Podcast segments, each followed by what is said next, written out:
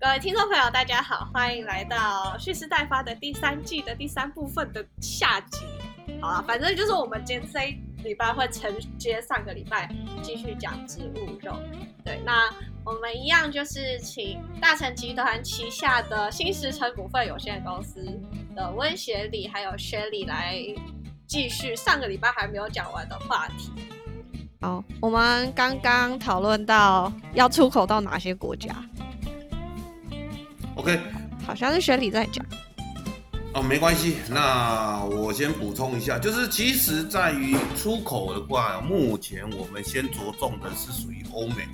那欧美的话，我们先，我们现在美国已经有过去了，那加拿大有过去了。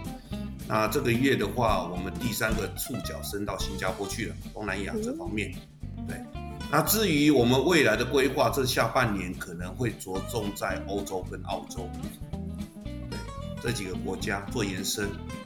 那一般来讲，我们的计划是想要将那个所谓的华人饮食啊推广到全世界，这是我们的终极目标。对，OK，所以还是有伴随着一些文化推广，透过食物这样子去。是，除了说永续跟环保的理念之外，也是有一些文化传承的意义。对，嗯、所以这这一间公司听起来是一间很新兴，然后又很新创的一个产业。然后，因为大成算是老牌公司了嘛，是，所以我还蛮好奇的，就是一间很新的公司，在要从一个已经发展很久的，然后文化很深的一间公司，这样发展起来，会遇到什么冲突吗，或是冲击吗？我我简单的说，其实。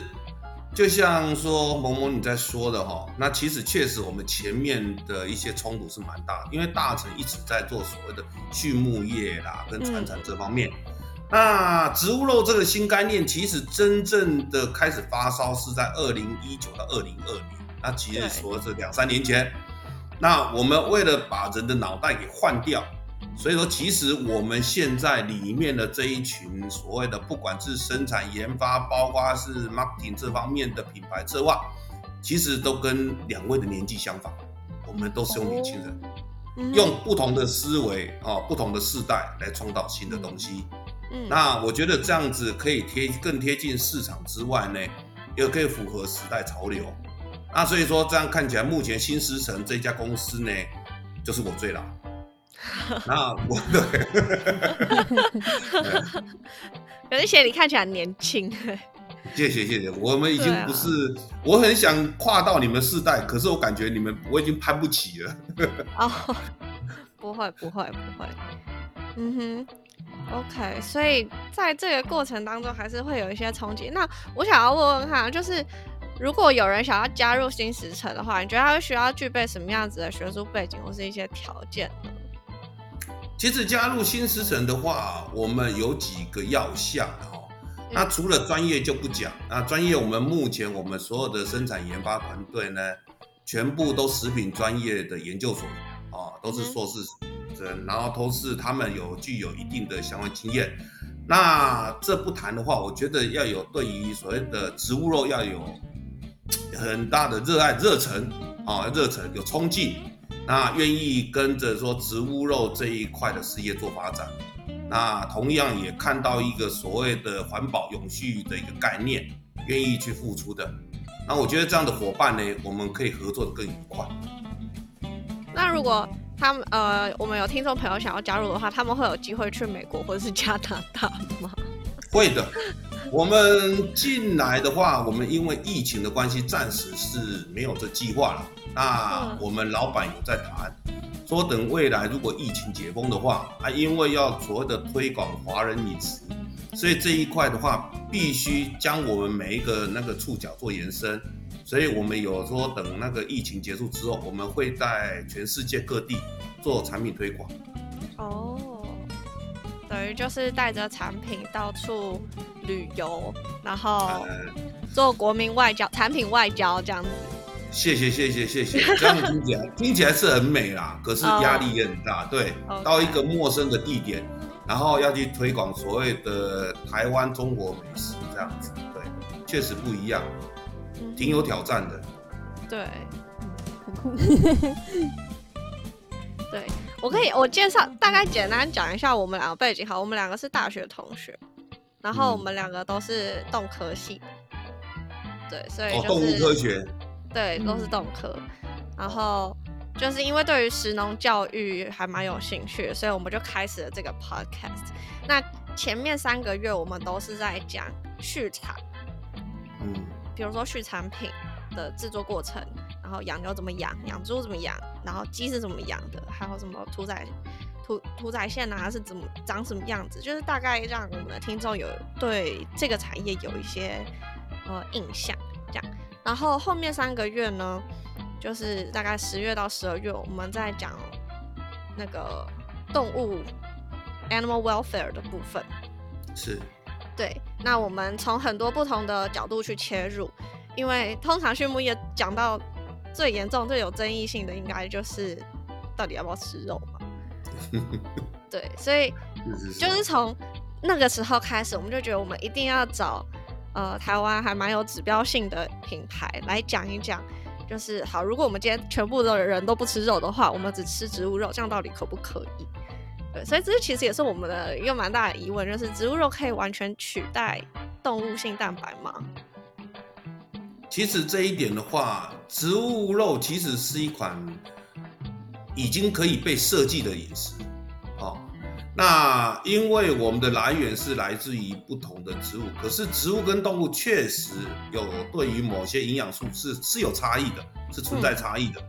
那所以说我们会取取长补短，哦，举例哦，植物的东西可能就纤维多一点，那可是它的缺点对于动物性的像 B 十二哦 B 群可能就弱一点，那甚至有些风味会比较差一点。那甚至说植物呢，如果不是一些纯粹的纯的蛋白质呢，它有些蛋白质方面的因为一些小缺失。那在这方面的话，我们可能会利用几个方式来做补强。那第一个，那可能我们针对缺失的那个 B 群哦，我们会去找一些富含那个 B 十二的植物做添加。那第二个，蛋白质缺陷部位呢，我们可能就会利用不是所谓的单一蛋白来做一个结合体。所以刚刚就像薛理讲的，我们的来源可能就有豌豆啦、大米啦，甚至黄豆啦。不同把缺陷部分来做补强。那实际上我们这一款产品是被设计的可以取代动物性蛋白，啊，而且它有一个好处是零胆固醇。那这一点的话，其实在于目前我们国人的饮食方面的话是要去注意的。哦，就像我比较胖，呃，我也是很喜欢吃植物肉的，现在有变瘦一点了。哦，还有减肥的功能，那也不错。是的，呃，那我想问，就是植物肉在一般市场价格会不会比一般的肉还要贵，或者还要便宜之类的？呃，该怎么说呢？其实一开始，因为植物肉在于二零一九，等于三年前的时候，确实哦，那时候你们去买的时候，植物肉是很贵的，甚至有上千元哦不等。嗯那我的印象是两年前，像我在那个 TG Friday 吃一个那个汉堡，叫植物肉汉堡，那一份就要四百九十块。那可是近几年来，其实尤其在台湾，台湾其实在于后期的应用开发，其实是比国外还先进的，因为台湾因为树的关系，所以它应用非常广。那其实无形之中这几年来，很多业者的加力，然后发现呢，其实植物肉现在慢慢的跟肉有做一个做一个黄金交叉了。那大家所谓的业界业者一直进来的时候，发现呢，我们现在所做的植物肉，其实目前的单价已经跟三年前差很多了，至少差一倍。那我们现在所做的一些牛肉产品，其实已经跟牛肉相仿了。那我们下一个目标就是把猪肉做成跟猪肉一样的价格。那其实无形之中这样子呢，就可以增加市场的所谓的延伸性跟深度的提升。对，哦，真不错。你刚刚是问价格对不对？对的，然后我我之前有在那个你们那个安心购，然后有看到那个你们的包装嘛，就是是有绿色、黄色为主，然后上面就会有什么一些照片，然后看到有一个麻婆豆腐的那个是东西，它是它是模仿肉末吗？是的，这个东西其实麻婆豆腐的当初开发的理念，是因为其实国人对于所谓的豆腐的那个食用频率很高。嗯，那尤其要有一个美味的延伸的话，尤其又要加肉的概念，要香气要够。那所以说，我们就想说把植物肉给放进去。那除了这个产品可以应用在一般的炒麻婆豆腐之外，那其实我们可以来做一些拌面、拌酱，然后甚至说所谓的拌饭，哦，是这样子做一个一物多用的一个想法。嗯，对嗯，所以它就变成有点像调理包那种快即食，然后也不太需要再更多，因为以前买想到那种植物性蛋白质，就是你要花很多时间加工啊，然后你可能料理它也不是很方便，但是这样听起来就是有点像微波食品，这样听的感觉就是很快。该怎么说呢？其实我们现在在设计产品呢，我们一一直要去考虑消费者的便利性。嗯哦，那尤其现在真正的消费者其实是你们这群这个族群。那你们这个族群其实真正有时候会下厨房的时间，有时候比较少一点。那我们就要设计一些说便利性的哦，便利性的。那便利性的可能就不只是微波，或是一些简易的操作也是。那这样子除了可以体验所谓的烹调乐趣之外，呃美味又可以兼顾。所以我们设计的产品其实所谓的烹调方式并不复杂，都是很简单的复热。哦，就像说我们刚刚讲的哦，这个呃微波也是一种方式，水煮也是一个方式，那气炸锅也是一个方式。对哦，气炸锅，那对对，那尤其我们在这产品的话，学里我们都有设计一些所谓的网站教学。哦，因为对于植物肉的一些烹调跟传统的肉有时候是有点小差异的，那我们会在网络上跟各位消费者分享，该怎么又快速又简单，然后可以把植物肉做好，这样子。了解。那好，时嗯，其实时间也差不多，但是我想要问一个最后一个问题，就是你们平常在上班的过程中，或是在做这个很新兴、很新创的产业里面，最常面对到的迷思，或是被质问的误一些误会有没有？哦，其实有，大家会在讲说，其实我们有遇到几个问题跟各位做分享哈。好啊，好因为我们在做植物肉做仿真性做的比较像，所以我们曾经有遇过一个宗教问宗教团体，啊、我们在推广植物肉，他就跟我们讲，你做的太像了，会有罪孽。啊、做的这是有。不像不好吃，做的太像有。哎，他说你做的太像了。那其实我那时候是跟他分享说，其实我们做的不是要像，我们是要把所谓的人哦，我们人在一个口味上的一个享受再找回来，哦再找回来。对，那至于说可能做的太像这一点，可能在宗教里面可能有些违背。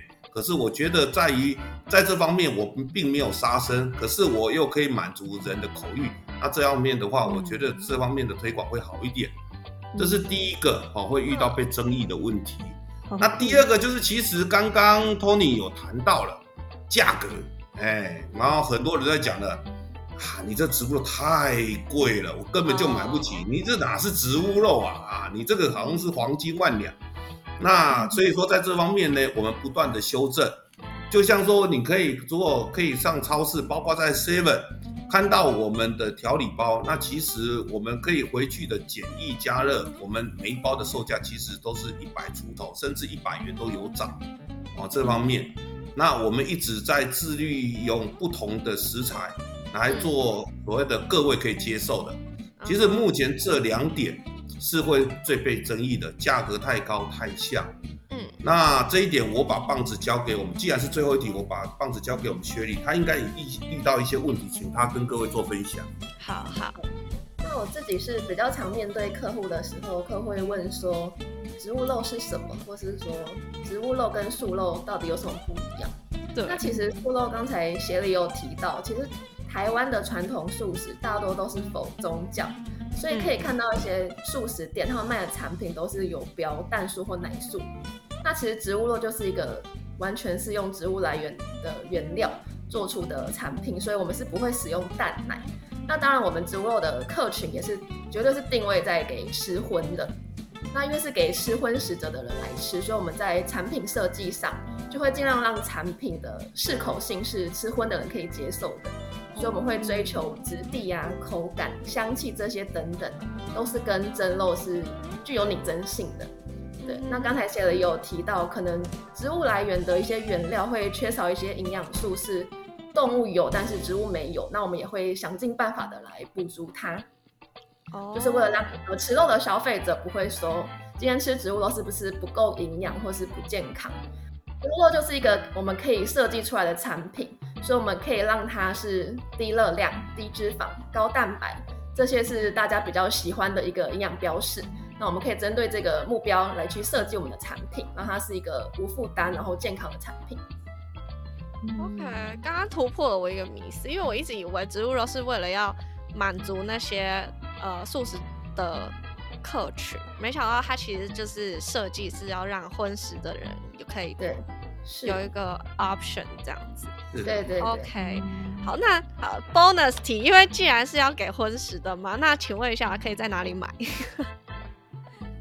目前电商有 Momo、PC Home、虾皮。那乐天这些其实都有我们的产品，只要输入 Neo Food 新创肉，对，Neo Neo Food 怎么拼啊？N E O F O O D S。OK OK 好，对，新创乐。然后像我们大成的安心购以及线上的安心购，都有办法买到我们的产品。好，那我们会把链接就是放在我们的影片还有那个音档下方，大家可以去点，然后去看看有什么新奇又。可以尝试的产品，大家欢迎去买买看，这样子。对，那不晓得呃二位还有没有想要补充的呢，或者是跟我们听众喊话的部分？呃，谢谢两位啦。其实所谓的听众喊话呢，不敢讲太大声啦。只不过其实植物肉这一条路呢，走来一路辛苦。那在台湾倍加辛苦，因为素食这个概念已经所谓的延伸太久了。那我们为了所谓的为了地球，为了尽多尽一份力，对的永续。那我觉得做植物肉这一块是一个使命的，嗯哦，那有一个使命，我希望大家把这一块给燃烧起来，因为我们可以进来，我们可以看到最近的一个地球的变化。近十年来，其实地球已经不知不觉的哦，那已经往上提高一度温室效应。那温室调高一度的话，其实已经我们不知不觉，其实，在台湾的可以发现，我们的海平面已经往上提了大概二十公分了。那大家如果不继续在重视这个问题呢，继续在所谓的呃广泛食用动物啦，甚至说滥伐啦，对于能源方面没有去照顾好啊，没有去使用的话，未来呢，可能再过十年到二十年呢，可能温度会往上再拉到三到五度。那无形之中呢，其实海平面呢就往上拉到五十公分了。那其实在这方面，如果再想起来呢，我们可能海边就不见了，哦，慢慢的海边就会不见了。那其实这是我们一个使命的一个有趣的一个议题。那所以说，其实我是在呼吁说，大家如果哦，我不为了说，呃，我说要做品牌来讲，其实大家不妨。去多多尝试一些植物性的产品，那其实对于说地球方面是有帮助的。好的，那我们今天就谢谢温雪莉还有雪莉今天代表新时辰来跟我们分享这个新兴的产品。那我们也很开心今天可以有这样子的对话，让我们知道，哎，我们的饮食中我们可以多一个选项。那我们透过呃这样子的一个尝试跟转变，我们不只是。嗯，可以看见现在的科技有多厉害，我们也可以尽一份力爱护这个地球。就像我们之前常常在讲畜牧遇到的碳排放问题啊，然后碳足迹的问题，其实植物肉也是在当中扮演一个希望能够更永续，然后更友善地球、更友善环境的一个方法。这样，所以我们今天真的很谢谢呃协理还有 Shelly 一起呃花这样子的时间跟我们分享。那呃喜欢我们的频道的朋友就记得按赞、分享、订阅，然后开启小铃铛。我们每两周会上片，我们会上片两周，然后休息一周。对，第三季是这样。对好，那我们接下来我们之后还会有呃不知道几组，有几组啊？好像还有三组我也不知道，的来宾会跟我们分享。对。那也都是很很厉害、很酷的一些产业，大家应该都没有听过，我自己也都没有听过。对，所以那我们这一集就先到这里喽，谢谢大家，拜拜，拜拜，谢谢，拜拜。谢谢拜拜。